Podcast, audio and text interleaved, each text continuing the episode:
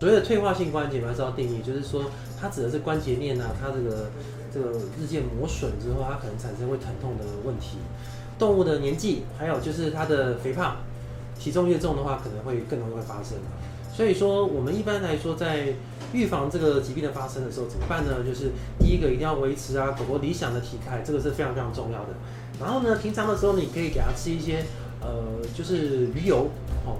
这个天然的鱼油，然后另外就是像一些关节保健的啦，都可以缓解它的一些不适感这样子。那另外就是这些保健品啊，其实对呃这个关节的发生啊，其实是没有办法逆转的，我们只能够缓解它的恶化。好，大致是这样子。爱宝宠物保健专家关心您家毛宝贝的健康。